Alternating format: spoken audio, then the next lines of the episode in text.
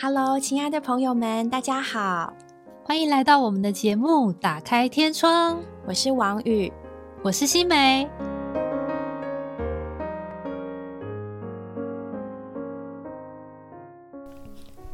Hello，欢迎来到今天的《打开天窗》。我们今天邀请到了一位成人临床心理咨商师来到我们的节目当中。不晓得听众你们有没有想过，为何要有咨商师？我又为什么要去看咨商师呢？其实，大多数人在面对生活中的压力的时候，可能会下意识的选择逃避内心焦虑的方式，例如上网逛网拍，看到想买的东西就按下加入购物车，或者打开啤酒可乐，配上炸鸡零食来追剧。还有些人可能会窝在家里打一整天的手游，感觉这些行为好像可以满足自己内心情绪的抒发。但我们冷静下来，仔细思考，就会发现这些方式可能并不能真正的疏解压力，反而耗损了我们的金钱和健康。也许我们也还有其他的选择，可以和好朋友吐吐苦水啦。除此之外，大多数的人都还是倾向自我消化。当我们遇到生活难题时，不管内心如何无助、痛苦，还是只能不断告诉自己：咬牙撑过，就会海阔天空了。但是，真的就会海阔天空了吗？又有谁可以在我们需要撑过的这些时刻，给予我们实际的支持与帮助呢？嗯，今天非常荣幸可以邀请到一位我们的咨商师朋友滋滋。Hello，谢谢滋滋。今天滋滋呢会在节目上和我们讲讲心理咨商师到底在做什么，还有呢。到底为什么需要它？它能够带给你哪些的帮助？就请他自我介绍一下吧。嗨，滋滋。嗨，大家好，我是临床心理师，在医院呢，我比较多接触的是成人的心理横健和心理治疗。那我以前待过北新医院，后来呢转到桃园疗养院的成瘾防治科。好，那我去支援三军总医院的药酒中心。那我后来因为怀孕了，我就生了孩子。那我目前呢，育婴假结束以后呢，我就先暂时的在家带小孩。您刚刚提到的横健是什么意思啊？呃，心理横健呢，它其实是心理师在医院里面一个呃很重要的一个工作之一。我们要评估个案的一些状况，他的状况呢，大概是在心理疾病上面的哪哪个范畴，或者是他是怎么样的一个心理精神问题这样。那我们会用的工具大概就是心理测验。然后还有心理师的心理误谈，那总刮这所有的东西，哦，还有包括测验的解释，还有我们对个案的一些了解，然后我们就会做出一个推断，就说，哎，这个案可能有哪方面的一些困扰或问题。哦，通常一个咨商师要做出这样的衡量跟鉴定，会需要多长的时间呢？如果心理横健在医院做的话，通常一个早上就是做一个，其实就会蛮耗神的。那在过程中，你需要跟他一对一的谈话吗？需要啊，需要啊。我们的谈话会是大概就是先介绍说，哎，我们知道今天要来做这个嘛？哈，我们大概要花多久时间啊？然后我们就会开始做。看他来是主要的转介问题是什么？但基本上我们都会谈一些，就是求学史啊，哈，然后工作史啊，或者是呃，男生就会有当兵的经验呐，啊，那然后男女生也都会问到说有感情的状况、人际啊、交友这些，对，嗯，也不到心理治疗这么的深入，但是我们大概会知道说他来的问题，我们会主要着重在误谈在哪一块，对，像比如说。有些人是工作的状况，那他工作的状况的话，我们一定会问求学的时候啊，诶，那他工作是呃是跟人相处不好呢，还是说他的工作本身他负担很重，还是说他跟上司？我跟老板相处的不愉快，那这些我们都可以去从他过去的方，比如说你跟上司的老板的问题的话，那我们可能就会去从他小时候跟父母的相处，或者是个小时候跟同学啊，一个上下一个垂直的一个交友状况都会问，这样。对，大概就是会用一些比较有专业的眼光去深入某一块，这样问完以后还会有些心理的测验。那心理测验可能就会去挑选，如果你是呃人际问题来的，我们就会给人际相关的一些心理测验。那做完心理测验以后，再涵盖一些解释。那这中间我们都会做行为观察，所以我们的横件不是说很没有方向的去了解这个人，我们是很有方向的。对，嗯那从这所有的资料里面综合起来，那我们就可以稍微推断说他大概是什么样的状况。这样，哦嘿，诶，我们可以回到刚刚新美的问题吗？就是到底为什么我们需要看心理咨商师？你觉得呢？对，一般我们的想法好像都是有问题，或是有解决不了的困难，好像就是有状况，所以才会来。其实我自己身为在这个行业里面，我其实一直觉得每个人都可以来看一下，哦，每个人都可以来都可以去谈一下，包括我自己，我也有谈过啊。我去找我的心理师，哦，心理师的心理师，哎、对这也是一个专业，对不对？对嗯，对，其实每个人都需要去谈一下，去了解一下。那当然，有些人是真的比较。人有不同种样貌嘛，有些人对于内在的事情是很愿意诉说的，嗯那有些人是比较不愿意的。那不管你是愿意还不愿意，总之你就是来了，那我们就可以尽量去了解说，诶，你带来的问题是什么？那我们从这个问题里面去着手，很像一个很深的井一样，我们从上面那个小洞开始往下看，这样子。我们人有时候会有很多的情绪或是想法嘛，嗯、其实这些东西你不来也 OK，因为我们可以借助很多的方法去舒压，都可以排解掉内心的不愉快，或是内心的不安，或是焦虑，或是紧张、担忧，都可以。对，那为什么会需要呢？其实它就是一个方法啦。或许就是 因为我太 enjoy 这个行业了，所以我很我很直觉的觉得，诶，每个人都可以谈一下。以一个很大的角度来看的话，如果你是压力的问题，你有办法舒压排解掉。好，或者是你不是压力的问题，但是你有办法借助一些信仰，借助一些课程，你可以把它排解掉，其实都很好啊。对，啊，其实心理治疗就是一个方式啦。嗯对，我是还蛮喜欢的。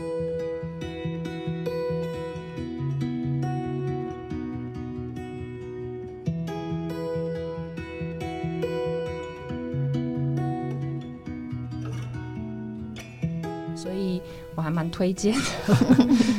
你说你很喜欢这个行业，那你能不能跟我们谈谈你是怎么样接触到这个专业的呢？你从很小就喜欢了吗？我小的时候，我其实就对于探索人的人心，那时候我很小，还有什么都不懂，我就觉得这件事情对我来说很感兴趣，然后我很喜欢，所以好像对我来说，我也毫无疑问的，我大学就念了心理系。那其实心理系毕业以后有很多出路啦，其实有很多方向，大概四五个这样。那因为我就蛮喜欢人，对人蛮有兴趣，很感兴趣，所以我就就选择了当心理师，我就去念了研究所，然后就考了临床心理师执照，然后就当心理师这样。哦，对人有兴趣，对，对人内心的世界也很有兴趣。对哎，那我可以问一下吗？在这段你职业的过程里面呢、有没有碰过什么让你印象比较深刻的咨商案例或是对象？他给你带来，呃，可能是挫折，可能是喜乐，对你来说比较意义深厚的，或是印象深刻的案例。其实有不少诶、或许比较印象深刻的是我，呃，我生产之前的一个个案。那个个案呢，他其实来了，他就一直告诉我说，他过得多么不好，然后他过去确实有很多的很大的心理的压力，还有一些创伤。他也同时告诉我说，他有多想好起来，然后也在告诉我说，他看过很多个心理师都没有用，这样。好，那我们就这样谈着谈着谈着，三个月过去了，他有不一样吗？没有。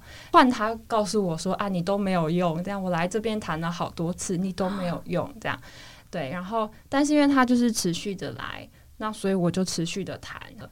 那我觉得有点遗憾的是，因为我后来就要生了这个个案，我我也就不得不我就收尾了。这样，那其实我觉得在这里面我，我两个点我觉得可以分享。第一个就是，像我们都会觉得说，我们来谈心理师，或是我们去看精神科医师。啊，怎么都没有好啊！我三个月了，还是长一样，我生活一样如此的不愉快，很忧郁，很低潮，这样。对，那其实我们每一次的谈，我们就是在帮助个案厘清他的一些压力，或是他的问题，或是他的失落议题，或是他的什么，就是他带来的问题。我们每一次都不停的在厘清那个事情的样貌，那些事情的脉络，从每一个角度去理清不同的角度。所以呢，我们每一次的谈，我们那个脉络就越来越清楚，越来越清楚，好像就显出来了一样。那通常呢，只要越来越清楚以后，个案通常自己就会知道说，哦，我该怎么做了。嗯，对。所以其实我们也不是帮他解决问题，而是我们陪他一起去把这些东西整理清楚。这样。那另外一个点是我个人的，我觉得也还蛮想分享的，就是。当他在说我，哎呦，来这边都没有用啊！我当然会很挫折。其实这个挫折也会让我会有一些的反应。那我的反应可能就说：“哎，那也都没有用。”我就很努力的再去埋头看，说啊，到底是怎么了？我私下我就会很努力的去 去思考，说他的问题呀，然后到底是我们哪里在我没有留意到？我其实后来就觉得说，我们可以去。呃，欣赏个案，就是说他来，他带了很多的问题，那他也丢了很多的垃圾。嗯，那我们可以从这些垃圾里面呢，去资源回收，去分类。分类就像我刚刚说的一个梳理脉络的过程，我们其实就可以把这些垃圾变成黄金。我们可以再去回馈给他说：“哎，就是这，哎，你看，我们来的是一团乱，可是我们现在整理好了，这边是哪一类，这边是这样，这边是这样。”对，那同时我也可以从不同的角度、不同的眼光去看它，所以我觉得我们在做治疗的时候，都需要有一点空间。那个空间是心理的空间，那个空间需要有点容错、容许错误，或是容许失败、容许挫折，在这空间里面，我们才会能够。不同的角色去挪一些位置，去挪下调位置，这样我们需要有一点这个空间，然后我们才能够有新的洞见，才能够有新的看见，这样。哦，刚刚提到了，在这个咨商的过程里面啊，个案会不自觉的期待咨商师，我来看你，你就应该解决我的问题。这似乎是许多人对于咨商师的一个误会，你觉得是这样吗？如果你感受到哦，他期待你解决他的问题，可是我们又不是神，我怎么可能解决你的所有问题？那这时候你会怎么办呢？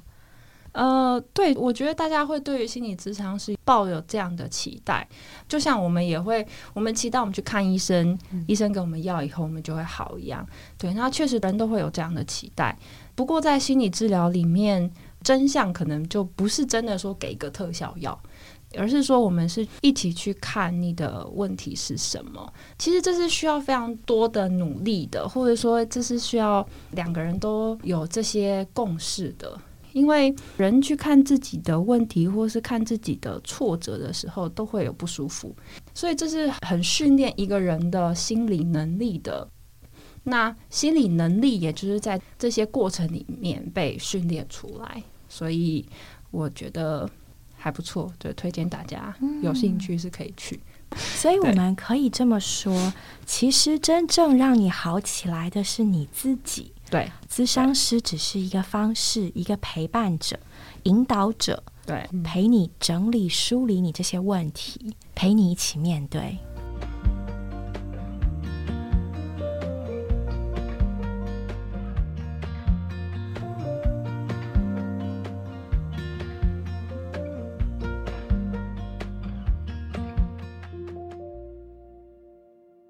不会有些个案他已经知道他的状况，可是他还是无能为力去改变？会啊，会啊，会。所以我们就会再去了解他在这个状况里面没有办法改变，一定有他在这个状况所得到的一些让他无法改变的好处，所以他动不了。或者是说，我们人跟人互动都会有一些结构跟一些角色。所以我们会有一些互动的模式。嗯，那一个人要动的时候，他就是联动的；一个人要动的时候，另外一个人我不想你动啊，他就会拉着你，你不要动啊，那我就动不了。或者是我们中间就会出现 现在很很流行的情绪勒索啊。那情绪勒索一定会有一个饵，然后再一个一个钩子，对啊，一个钩子，对。所以就是这些东西都是可以再去了解跟理清的。对，听起来是一个非常复杂而且伟大的一项工程。是复杂啦，有伟大吗？我觉得还好。对，你刚刚说到的这个联动跟互动模式，它是一个呃人与环境、人与人际的这个概念吗？嗯，哦，这的确和我之前的观点不太一样哎。我之前会觉得人心情不好，是可能是他的个性比较，也许比较消极啊，或者是说他就是会往坏的方向想，甚至有的人会觉得啊，忧郁症就是想太多。但其实我觉得刚刚滋滋提到那个蛮有道理的，就是人是生活在一个环境跟联动的里面，嗯，就我们是在这个互动模式，所以其实一面来说，咨商师也是在这个互动模式里面引导他吗。哦，对，确实，我们也成为了个案的一个角色。嗯，那我们就可以在这边观察，或是智商是自己可以感受，当我与个案在互动的时候，我有什么感觉？呃，因为我们人跟人有时候的互动，像是我们大家都应该会有听过这样的说法，就是我好像都在同一个地方跌倒，嗯我好像每次只要遇到权威型的上司，我就是没有办法跟他相处。对，我们会在同一个地方，好像一个循环一样。对，那这个东西呢，其实也会显现在个案与治疗师的治疗室里面的互动。我们的关系会不自主的这样子的重复，因为这是无意识的。它的由来或许是从我们小时候跟父母的互动啊，或者是小时候一些重大的一些事件，那我们就会有这样子的互动模式。那这些互动模式就像我们的性格一样，所以就在我们身上。那我们就很不自觉的跟其他人互动，也是这样的模式。那如果你一直有问题卡在这边的话，那我们刚好如果在治疗室里面也有一个这样的重现的话，我们确实是可以调整。我们去调整之前，通常都要先辨认，我们要先辨认我们是长这样。对，那人通常要去辨认这些的时候，就是一个关卡。对对，就是一个不容易的事情。对对，所以我们要调整之前，我们要先辨认，辨认清楚以后，我们通常后面自己就会比较知道怎么调整。对于我们一个外行人而言，还蛮想知道身心科医生和心理咨商师他的差别是什么，还有什么时候找身心科比较好，先找身心科比较好，什么时候找咨商比较好？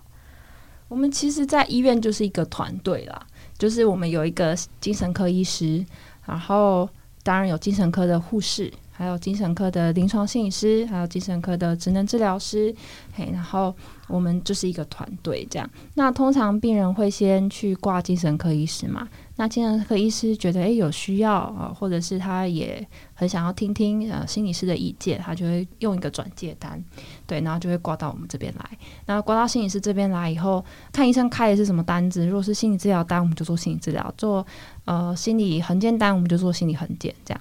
对，那它就是一个团队，那固定呃每周会开会，这样子就是去了解一下每个病人的一些状况，这样。其实现在有很多的外面的诊所都是有开身心科诊所嘛，对或者是心理治疗所。其实身心科诊所它里面一样也会有配合的心理师。如果你是很急性期，或者是你很抗拒做心理治疗，其实都会去找精神科医师。精神科医生自己也会做，对。那如果有需要的话，也会转介到给心理师做心理横件或心理治疗。那外面开的那个心理治疗所，很多比较就是以心理治疗为主，这样。嗯觉得听起来这个工作的压力应该也蛮大的。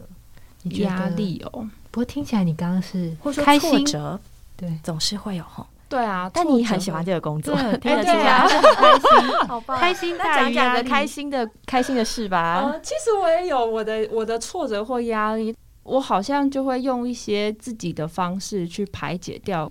我通常都会自己想一想、欸，不管是工作上的，或是我平常生活的一些挫折，我都大概都是这样，我都自己想一想。我会去把这个事情的脉络尽可能的想清楚，然后想清楚以后，我就去思考说哪些是我可以做的，那不能做的，我大概就就先放着。其他的我大概就是跟大家一样、欸，就是 生活的一些舒压。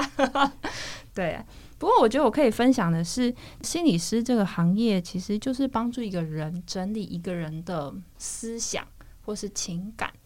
有点像是整理一个人的魂的感觉。对，我们的思想跟情感都需要被整理。当然，我们自己也可以整理，但是如果整理不来的时候，有一个人跟你一起整理，也也蛮不错的。嗯，能不能讲讲你觉得在从事心理师的过程中，让你觉得最快乐、最有成就感的那个 moment？大概就是，嗯，我们有时候会有同才的督导嘛，就是跟我的同才会有一种就是同才督导那种讨论，然后讨论到一些觉得哎、一种亮光的时候，我就会觉得哇，就会觉得超棒，或者是我跟我个案谈一谈，我个案突然有一种开窍感，豁然开朗。对我就会觉得哎、哦。我帮助到他了。我不知道，我当下就会觉得说，哎、他不一样，他进步了，那个进步可能都只是很微小的啦。对，但是我们就是要练习，就是从微小的里面去、嗯能够去看到一些微小的进步。要有大进步，可能要花几年吧。嗯 对，但因为微小的进步累积起来，就是很大的就不一样了。对，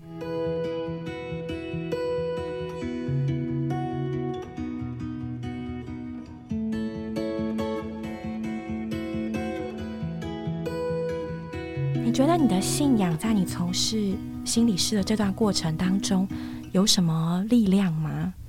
哎、其实我曾经有疑惑过、哎，我也曾迷惘过。我就想说啊，我们做心理师，然后我们都在帮忙一起去整理我们每一个人啊，那我们到底要信仰做什么？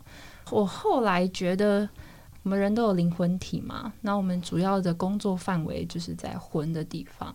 对，那其实我们的魂整理好了，我们会更敞开。我觉得，就像一个人他身体不舒服了，一定会影响心情。对，所以他们是互相影响的。所以如果身体好了或心情好了，自然就是会比较敞开。这样、应该是说对弟兄姊妹的接触敞开，而我个人可能也会对主也会比较敞开。嗯，对是不是可以理解成魂很像一个通道？如果走过一个走廊，可那个走廊堆满了杂物，所有东西就不能通过它。可是你的功用就是在帮助把人的这个走道清空对 整理出来，整理堆好，让它整整齐齐的。对，对然后就可以让神有一个好的途径，让它经过到人的灵里面去。嗯，好像是这样。对，刚刚芝芝说到一个关键呢，如果只要透过咨商师，哎，把事情想清楚，那我们要信仰做什么？对啊，我曾经卡在这一题卡很久。那那现在的想法呢？觉得哎我现在，好像还是有帮助哦。对啊，我现在觉得相辅相成哎、对，因为其实灵魂体本来就是互相相关的吼。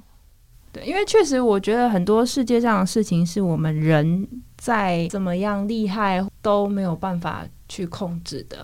的，因为我曾经也会很卡，就所以我们人都可以做到这么厉害了，我们的医学有多进步，我们的科技有多发达，那我们到底为什么需要神？尤其我是做心理师，我很常接触个案啊，然后做心理会谈啊，我都觉得，诶，个案微小的进步，这样就很棒啊。那到底到底为什么他需要信仰呢？为什么我们需要信仰呢？这样对。那我后来的体悟是，我觉得，呃，在神就是有跟没有，那呃，在人就是有几率的问题。那我们人跟神之间的关系，其实就像刚刚说的，我们就是把通道给整理好、整理干净，清出一条通道。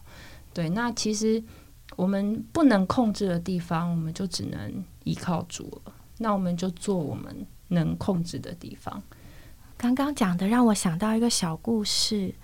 从前有一个小孩子和他妈妈一起喝茶，然后这小孩子他就搅这个茶，然后就跟妈妈抱怨说：“妈妈，这个茶喝起来是苦的。”然后妈妈觉得很不耐烦，就说：“你再多搅一搅，那个糖在底下，你搅一搅它就甜了。”然后小孩就很乖，好，我搅，还是苦的，妈妈。然后妈妈就很不耐烦，又再说一次：“你再搅一下，再等一下。”然后小孩就再等了一下，然后再搅了几次，妈妈还是苦的。然后妈妈这次就只好走过来喝了一口茶，他就说：“哎呀，我忘了放糖了。”所以他有一点让我想到刚刚滋滋所提到，就说我觉得啦，对我来说呢，这位神他就像是这个糖，就是一个茶，他没有放糖，它仍然可以喝，可是它喝起来是苦的。茶没有放糖都会苦，那更何况我的人生没有放糖会怎么样？我等再久，搅拌再多下，就还是苦的。直到我放进了这个糖，它就甜了。对我来说，就我的神是我的喜乐，放了它就甜了。刚刚所讲的，我觉得信仰这件事情，对于很多听众朋友，其实我们我自己，我们都在寻觅跟解惑的过程。到至今呢，我只能说，嗯，对，有放糖就会甜。对，刚刚在听滋滋的分享，我就深深的觉得，就好像有的人会期待心理咨商师像个魔术师一样，就叮叮魔棒一挥，解决我所有的问题。嗯，但其实真的，我们不是魔术师，咨商师不是魔术师，就你才是，是你让自己走出来的，是你让自己去面对了问题，并且解决了问题。咨商师是一个方法，是个陪伴者，嗯但真正让你好起来的是你自己。那今天呢，我们会坐在这里，也是因为信仰的关系。对吧主耶稣呢，他也可以成为你的咨商师，陪你一起走出来。对呀、我觉得听完滋滋的分享，就是觉得哇，原来专业的心理师可以帮助我们看清楚自己的目前的状态，甚至能够来减轻、来厘清我们为什么会有这样反应的一种的呃原因嘛。那可能借着智商的过程，我们就能够调整我们身心这些失调的一些的反应，嗯甚至能够提升自己的自信，然后增进面对处理问题的能力啊，来找到方向啊，拟定一些可以执行的目标，然后采取行动去实践嘛。嗯，对，那我觉得真的是非常棒的一个资源啦，所以我们也不要觉得说好像凡事靠自己啊，或者是哦家丑不可外扬啊，就是很害怕去面对这件事情，接受智商这件事情，其实就是认识自己的过程，对，然后善用这个社会的资源，哎，去帮助，去让这个资源帮助到自己，对，让自己能够更好。嗯。对，当然，另外一面也像王宇说的，是需要对，我们在就是灵上面，我们是需要依靠主的啦。我觉得，嗯，滋滋有没有什么想对年轻人说的话呢？嗯，我觉得心理健康是蛮重要的。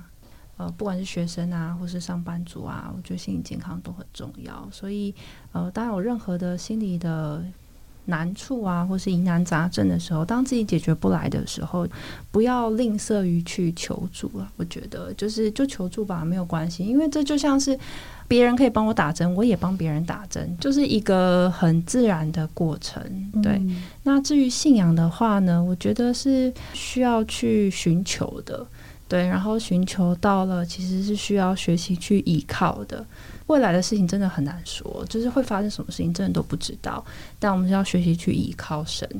对，当然在我们的思想里面，在我们的魂里面，我们是需要被梳理啊、被安抚啊，这些情绪要被安抚啊，思绪要被梳顺啊，对。但是我们的灵是需要依靠主的。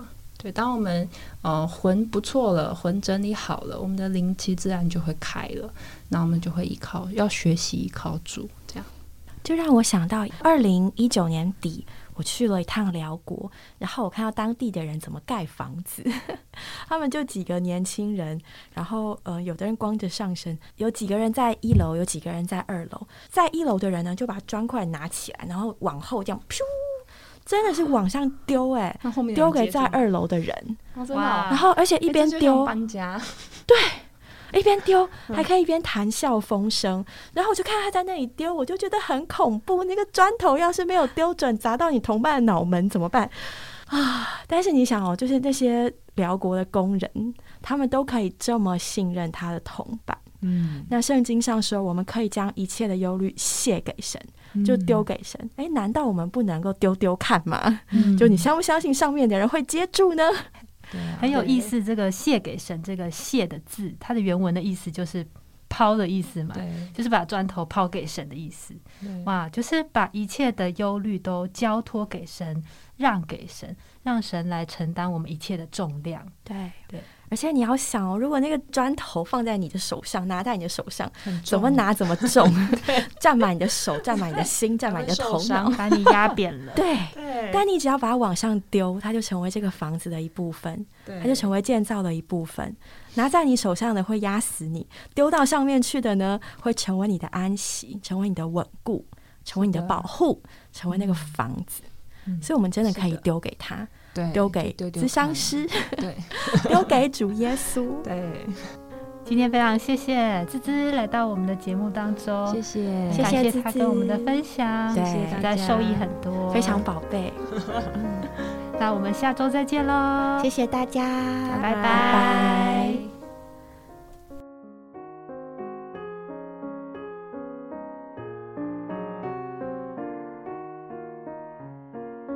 我们今天的节目就到这里结束了，谢谢各位的收听。如果你有想和我们说的话，欢迎留言或来信给我们，也别忘了在 Podcast 平台上订阅我们。我们下周再见喽，拜拜拜